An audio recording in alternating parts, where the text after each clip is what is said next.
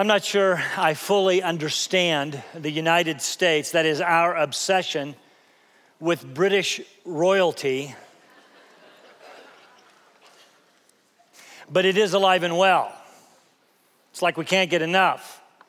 Whether it's Queen Elizabeth II and Prince Philip, Duke of Edinburgh. I said Edinburgh in the first service, and someone from England, one of our elders, came up to me and said, It's Edinburgh.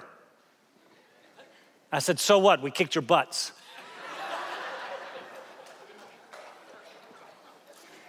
Whether there's the Queen and the Prince in the popular Netflix series The Crown, or Prince Charles of Wales and now deceased Princess Di, or, or their sons, Prince William, Duke of Cambridge, and Duchess Catherine, or his younger brother, Prince Harry, Duke of Sussex, and Duchess American Meghan Markle. Leave it to an American to divide the royal family.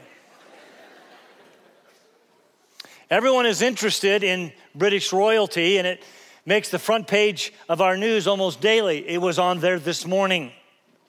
The latest news is Prince Harry of Sussex and his American wife Meghan and their new son Archie are pulling their own Brexit. I understand called Megxit. Encouraged by none other than Oprah.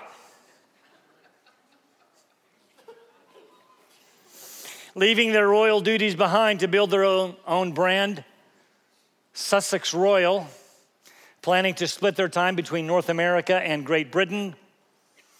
I understand that there has been quite the family conflict between Harry and Meghan and, well, everyone else.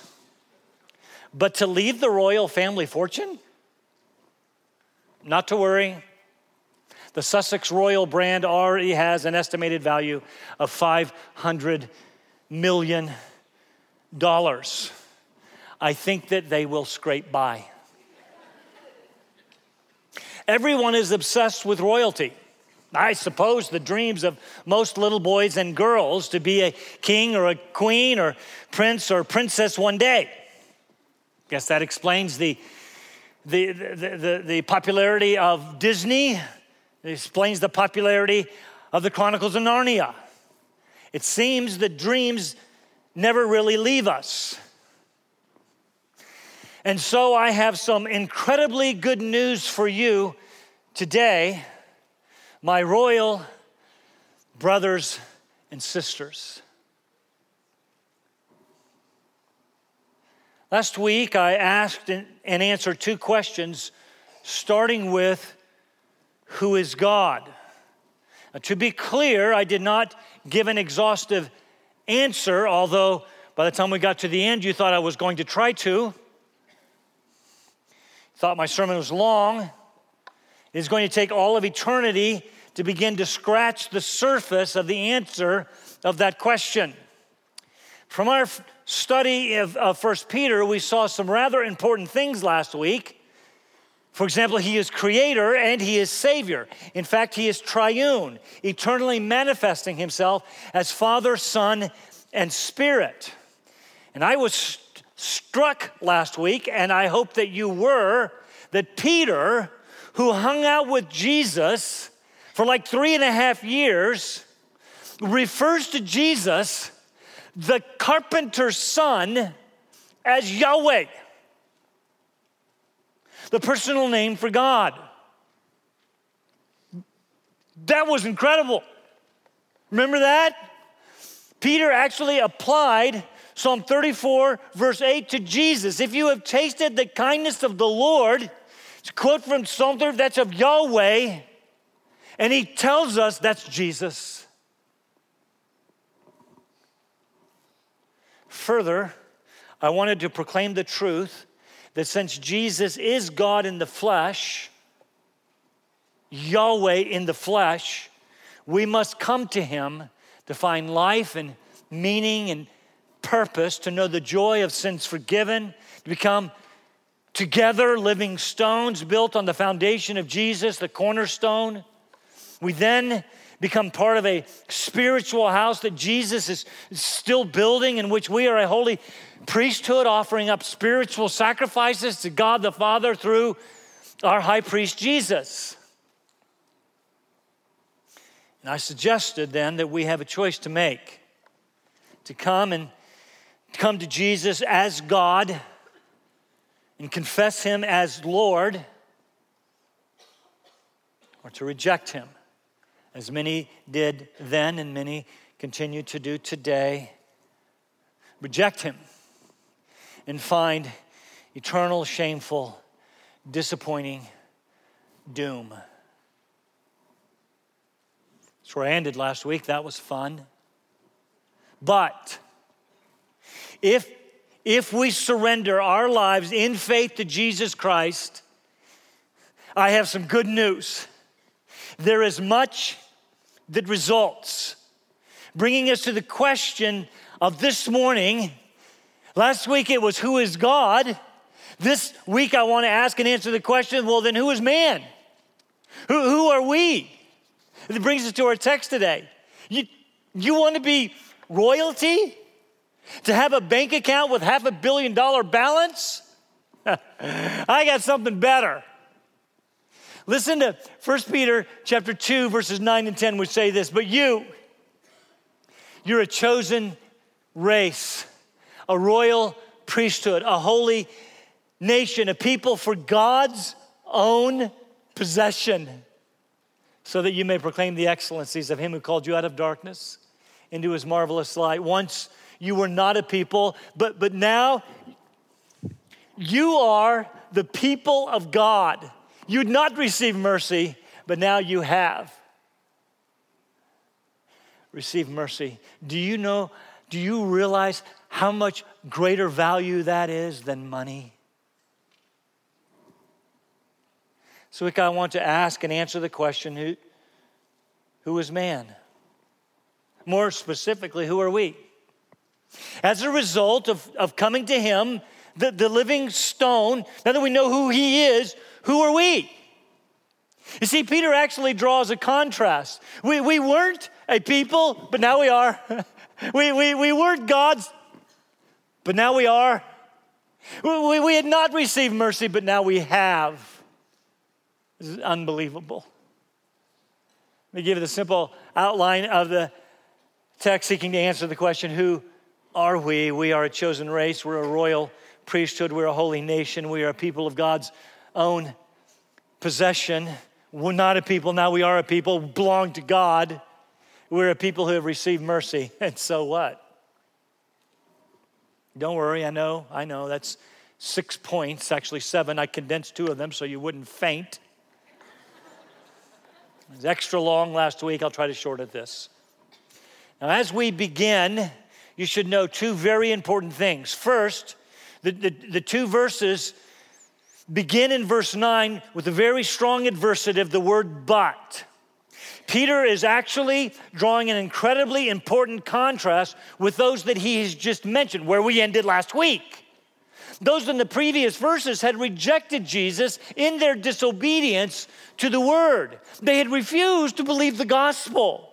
They'd stumbled on the cornerstone, which had become to them a rock of offense. And so Jesus, when he quotes this text, says, The stone's gonna crush you, and you'll be scattered like dust into this doom.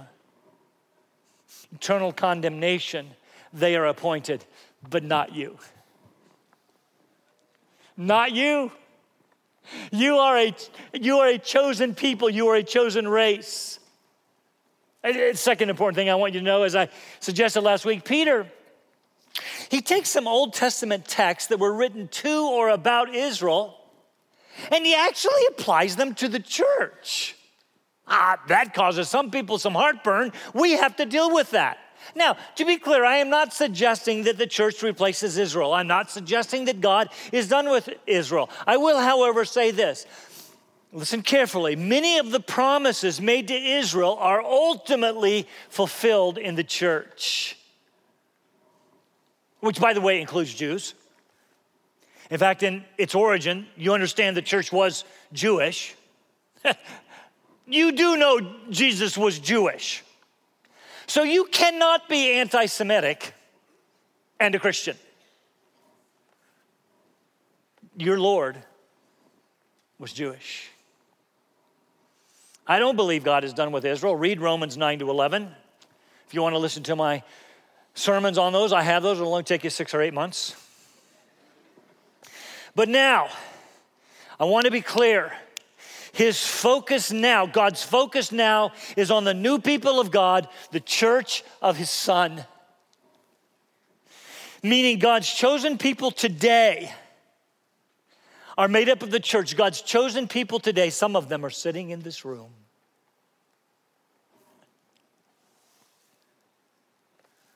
So, again, these promises are ultimately fulfilled in the church without denying the national existence of Israel, nor God's people, the Jews, nor suggesting God is done with Israel, nor suggesting that all of the promises, all of the promises are now uh, uh, uh transferred to us, nor suggesting that the church replaces Israel. I like Israel going there next month. But we must deal with these Old Testament statements made to Israel that Peter applies to the church. By the way, let me read those Old Testament texts from which these statements come. The first is found in Isaiah 43. God is talking about restoring his people from the Babylonian exile. He, he did that twice, right? He, he, he re- restored them or delivered them from from Egypt, and now he's going to deliver them from Babylon. The, the, these deliverances from Egypt and Babylon become motifs for God's deliverance of us. The beasts of the field will glorify me the, the, the, jackals and the ostriches, because I have given waters in the wilderness and, and water and rivers in the, the desert. So God's going to create water in the, in the wilderness, in the desert. Yeah, the jackals and the ostriches, they're going to partake, but that's not who it's for. It is for, it is for people to, sorry, Peter, so, to, for my people to drink, my chosen people. The Septuagint, the Greek translation of the Hebrew Old Testament, has chosen race here, which is what Peter uses. The people whom I formed for myself, don't miss that. He formed the Old Testament people of God for himself. He did the same for the New Testament people of God to declare his praises. Keep that in mind. We're going to come back to that. The, the, the point is, God has a chosen race that he has, has always had, a chosen race that he has made for himself to be his people to declare his praises. The word race speaks of people descended from a common lineage. In Israel's case, they were descendants of Abraham. You mean they had Abraham's blood running through their veins. That was important. That was important in the Old Testament. The chosen people of God were those with a common lineage from Abraham.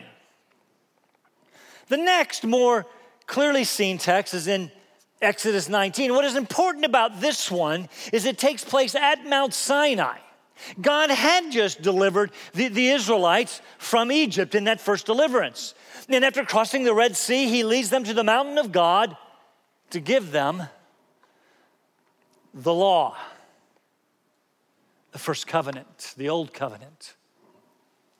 And we read these words of God to Israel. Now then, if, don't miss if.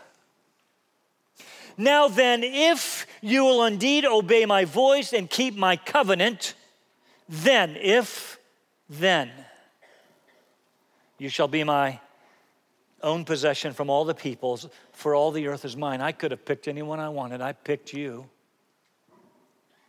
And you shall be to me a kingdom of priests and a holy nation. These are the words that you shall speak to who? The sons of Israel. So God said to Moses, Tell the people, if they keep my covenant, then they will be a, my possession from among all the peoples. They will be a kingdom of priests and a holy nation. But notice, if you keep my covenant, and of course, we know the Israelites did not keep his covenant, demanding, I am suggesting, a fulfillment of these words to a later chosen people in which he dwells and accomplishes his purposes. Last Old Testament quote is found in Hosea chapter 2. Speaking again of the deliverance from Babylon, I will sow for her, I will sow her for myself Notice again, this is all for God's purposes, for God's glory. I will sow her for myself in the land. I will have compassion on her who had not obtained compassion, didn't deserve it. And I will say to those who were not my people, You are my people, and they will say, You are my God. Again, these words were promised to Israel. Indeed, they were partially fulfilled in Israel. But now we find their ultimate fulfillment in the church. So, what is man? Who are we? We are, I am saying that we of all people are most blessed. People to whom God has made promises fulfilled in us, not because of the old covenant, but because of the new.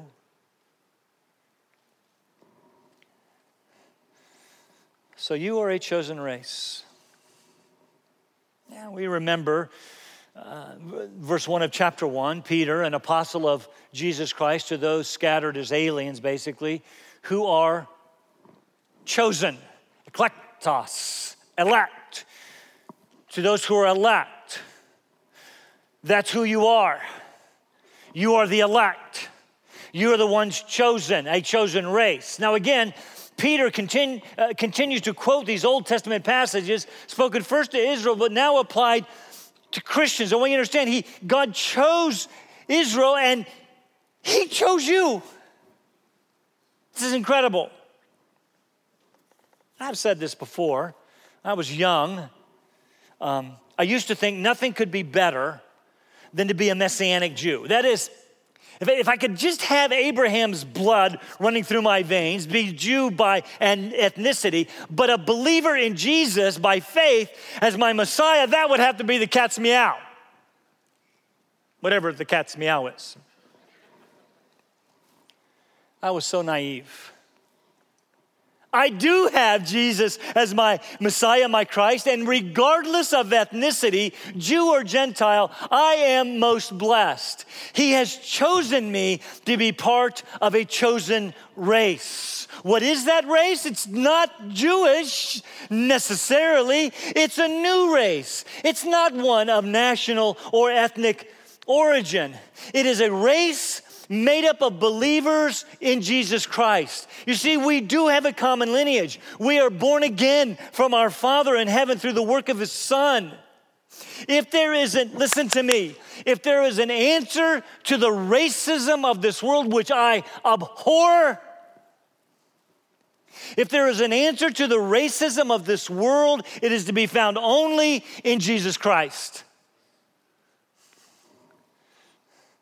Listen, I've seen the pictures on Facebook. Getting children of different race and color and gender together, that's maybe to hug or something. That's sweet. It makes me ooh and awe as well. But it's ultimately not going to work because those children grow up. It is only when we are brought into one family, one race, where Jesus has torn down the middle wall of partition that separates us from all of the walls that we erect it is only then that it will ultimately work. I can say this with all truthfulness. Even though I am a white male, worse, an old white male, which, as I understand it, is one thing that you don't want to be today. I love people. I love people of all ethnicity, race, color, nationality, gender, of which there are two, age, etc., because of the presence of Christ in my life. He has made me a new man, and He has made you new people, such that those things no longer matter because we are made up of one race. I love, I'm proud of the fact that my family, my personal family, almost all believers, by the way, my family is made up of Asians and a Latino and Caucasians. I've often said we need a black person to round that out. I didn't say African American, they don't have to be from America. We need a black person to round that out. Now, that might offend some of you, but the truth is, my spiritual family is made up of people of every tribe, tongue, kindred, and nation. And I am declaring to you today that heaven is going to be gloriously and beautifully multicolored. I do not think when we get to heaven, when we all get to heaven, that we're all going to be white. Thank God. It is only Jesus who permanently breaks down barriers that we have erected. We are a chosen race, one race, born into the family of God. Years ago, I worked actually in a kitchen and uh, I had an employee that worked with me. His name was Mike, and I had the great privilege of leading him to faith in Jesus Christ. And he was an African American. And before it was uh, inappropriate to, be, to do cultural appropriation, we used to call each other bro. Right? We were out there in front of everybody. everybody. They said we call each other bro. And every once in a while, someone would ask us, Why do you call each other bro? And we'd look at him and say, Because we have different mothers, but we have the same father. You see. By the way, remember to whom Peter was writing? Believers in Asia Minor ostracized for their faith. they didn't belong. They were strangers and, and, aliens living in a country not their own. The Roman writer Suetonius uh, refers to Christians as a very derogatorily as a separate class. They don't belong. He writes, punishment was inflicted on the Christians, a class of men given to a new and mischievous superstition. They were alienated from the empire. Christians were said to be, quote, haters of humankind. They were said to be antisocial, people who repudiated pleasures. True. People who broke family ties, sometimes true. Ruined business, abandoned the gods of the empire. True. Avoided civic duties and eventually brought the downfall of the Roman Empire. That's the reason Augustine wrote City of God. Was, was the defense. We didn't bring down the empire. We were accused of that. but despite all of those accusations of being terrible, terrible people, Peter writes, no matter. We are a new race, a chosen race of people who belong to God. Again, I don't want to skip over the fact that throughout this book, Peter speaks of being chosen. And I know that causes some heartburn for people. Jesus was chosen by the Father to be the precious cornerstone. We also were chosen, according to the foreknowledge of God, to be a chosen race. And the reason that we were chosen to believe is because if left to ourselves, we would never believe, dead in trespasses and sins as we were. You were chosen. Such truth should not breed arrogance, it should produce great humility and deep gratitude. I was chosen, you were chosen, not because of anything that made you choosable. I made that word up. Lovable. You were chosen because of His great mercy and grace. Not only were we a chosen race, we were a royal priesthood. Uh, as many of you know, the priesthood of the believer was lost to the church for centuries. Followers of Christ were forced to confess their sins to a to a priest in order to find absolution and forgiveness for their sins. Along came the reformers in the 16th century, men like Martin Luther and John Calvin, and, and among other lost doctrines. Thankfully, they recovered the priesthood of the believer. I want to listen, listen to me. You are a royal priesthood, you are a believer priest. We have a high priest through whom we go to approach the Father, and that is not any purely earthly person, that is Jesus Christ. One mediator between God and man, the man Christ Jesus. But let me make some important points here. Notice we are a priesthood. The emphasis is not so much on being individual priests, but we are together a priesthood. In fact, all of this language is corporate language. We are a nation, we are a race, we are a priesthood, we are a temple together. I suggested last week we need to escape the individualism of the American church. Just because you are a believer priest with Jesus as your high priest does not mean that you do not need the church. We're in this thing together. We are together a priesthood. Which leads to this. While we are not mediators between people and God, that is, people don't come to and through us to get to the Father, there is a sense in which we, as a priesthood, represent God to the people.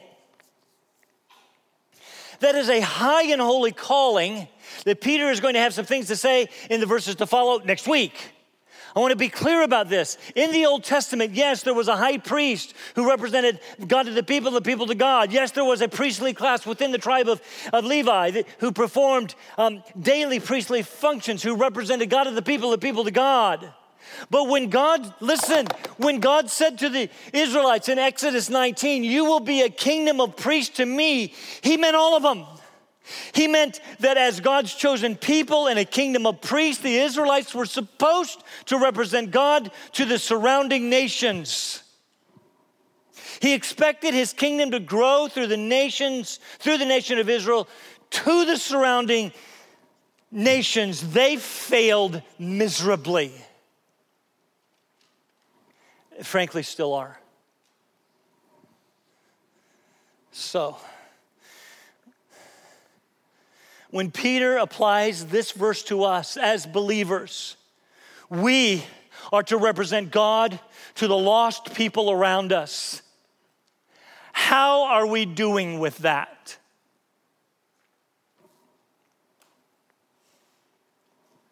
You see, we're going to get to the so what the last point in just a moment, but we are supposed to represent God to lost people by proclaiming his excellencies, and further in verses 11, 12, by living lives that back up our confession. How are we doing with that?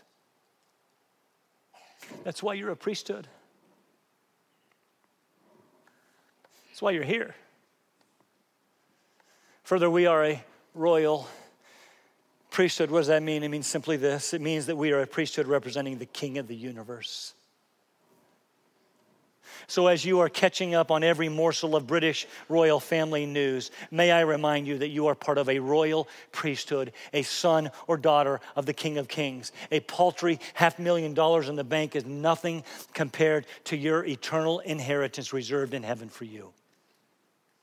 Royal brothers and sisters that you are. Third, I need to speed up. We are a holy nation. When we see the word holy, we typically think of the true fact that we are to be holy as God is holy. That's what he said in chapter 1, verse 16. But here, the meaning is rather this it's important. We are a nation set apart. That's what the word holy means set apart for God and his purposes. This is what Israel was supposed to be. They were supposed to be a priesthood, yes, but a nation separate from those around them. You're supposed to be able to look at them and tell the difference. That's why they were supposed to when they went into Canaan, they were supposed to wipe out the nations there so that they would not be assimilated into the culture. How are we doing? So, yes, we're to be holy, but inasmuch as we are, have been called by the king of this holy nation to be separated to him to accomplish his purposes, we're to be set apart. We're not supposed to be like the people around us. We're supposed to be different, separated to God. People should look, be able to look at us and see something altogether different. You see, we are citizens of another country, and we are supposed to let this one go.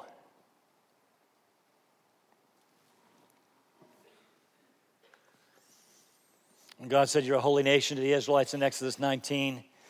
This being set apart to God was established after he said this to them in chapter 19, he established this covenant in chapter 24 by the blood of a sacrifice. So also, we have been set apart by the blood of a new covenant. Jesus used that very language from Exodus 24 at the last Passover First Communion when he gave them the cup and said, This is my blood of the covenant, which is poured out for many. My brothers and sisters, we have been set apart. We have been made a holy nation by the sacrificial blood of Jesus Christ. You were purchased at a very steep price to be God's own, bringing us to our next point. We are a people for God's own special possession. Remember back in Exodus 19, even though all of the earth was God's, Israel was supposed to be especially God's, God's possession. They were not the most numerous of all the nations. God reminded them of that. Nothing particularly special about them. In fact, they had to be redeemed from slavery in Egypt. So also us. We too had to be redeemed such that we now belong to God. After all, we have been, as I just mentioned, purchased at a very steep price, the price of his son. And so we belong to him. We no longer belong to this evil world system, nor its gods. We are no longer our own. We have been bought with a price. Therefore, we are to glorify God in our bodies, which are his.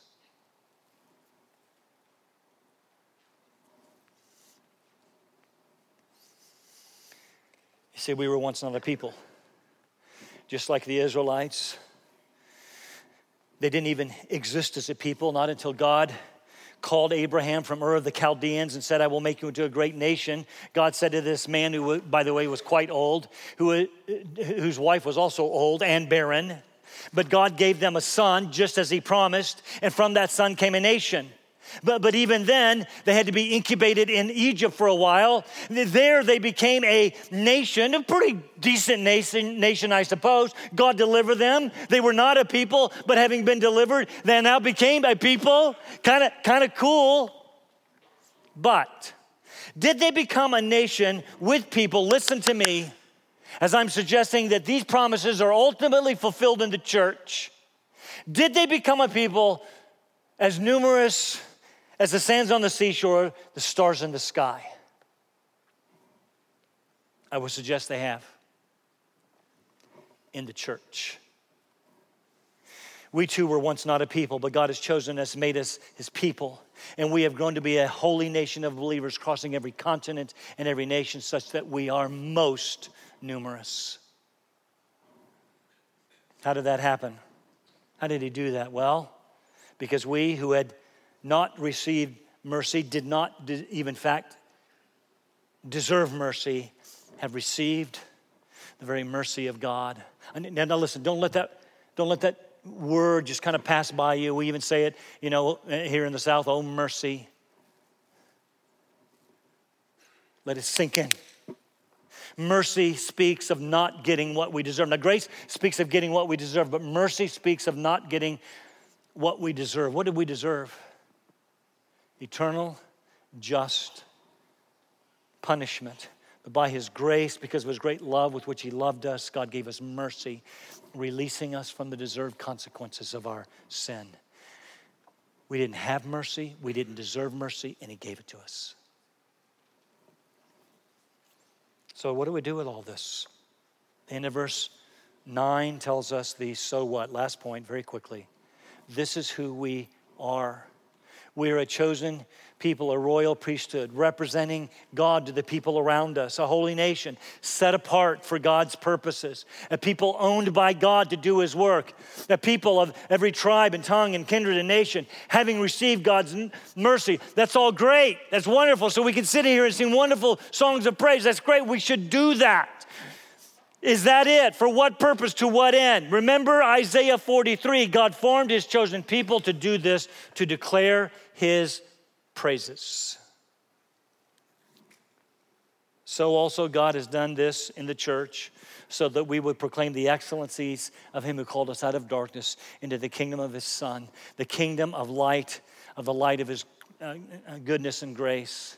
As his people, we should be verbal, listen, we should be verbally proclaiming the gospel to those around us. The word excellencies here actually refers, when it's applied to a deity, refers to his mighty works of power. Think about that for just a minute. God's mighty works of power. He demonstrated his mighty power in creation. He demonstrated his mighty power in his son, raising him from the dead and exalting him to the highest place. He demonstrated his mighty power in and through us and for us in all that he has done through the work of his son on the cross. We are supposed to freely proclaim that, declare that, so that why? So that people could join us in the in the race and the priesthood and in the nation and, and join us in declaring his praises. That's why we're here. I close with this. David once asked and answered the questions that I have dared to ask and seek to answer Who is God and who is man?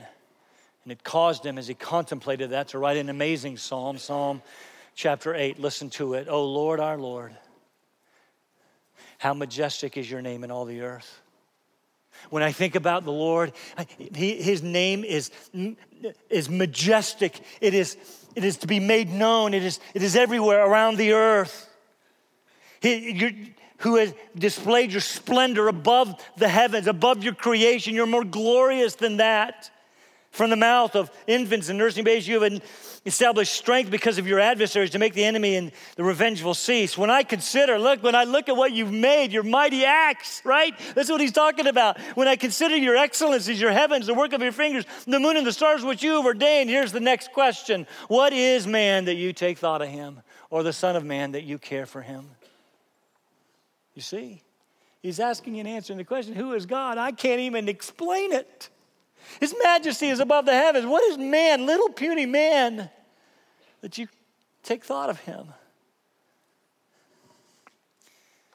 That you made him a little lower than God and you crowned him with glory and majesty. You made him to rule over the works of your hands, and you put all things under his feet sheep, oxen, beasts of the field, birds of the heaven, fish of the sea, whatever passes through the paths of the sea. That's kind of cool. Oh Lord, our Lord, how majestic is your name in all the earth. David was overwhelmed by those questions Who is God? Who is man? The great God, creator of the heavens and the earth, that he would be mindful of us. What is man? What is man? And yet, the King of the universe, listen to me right now. I don't know what you're going through right now. I don't, I don't care how, how low your self esteem is, I want to raise it right now.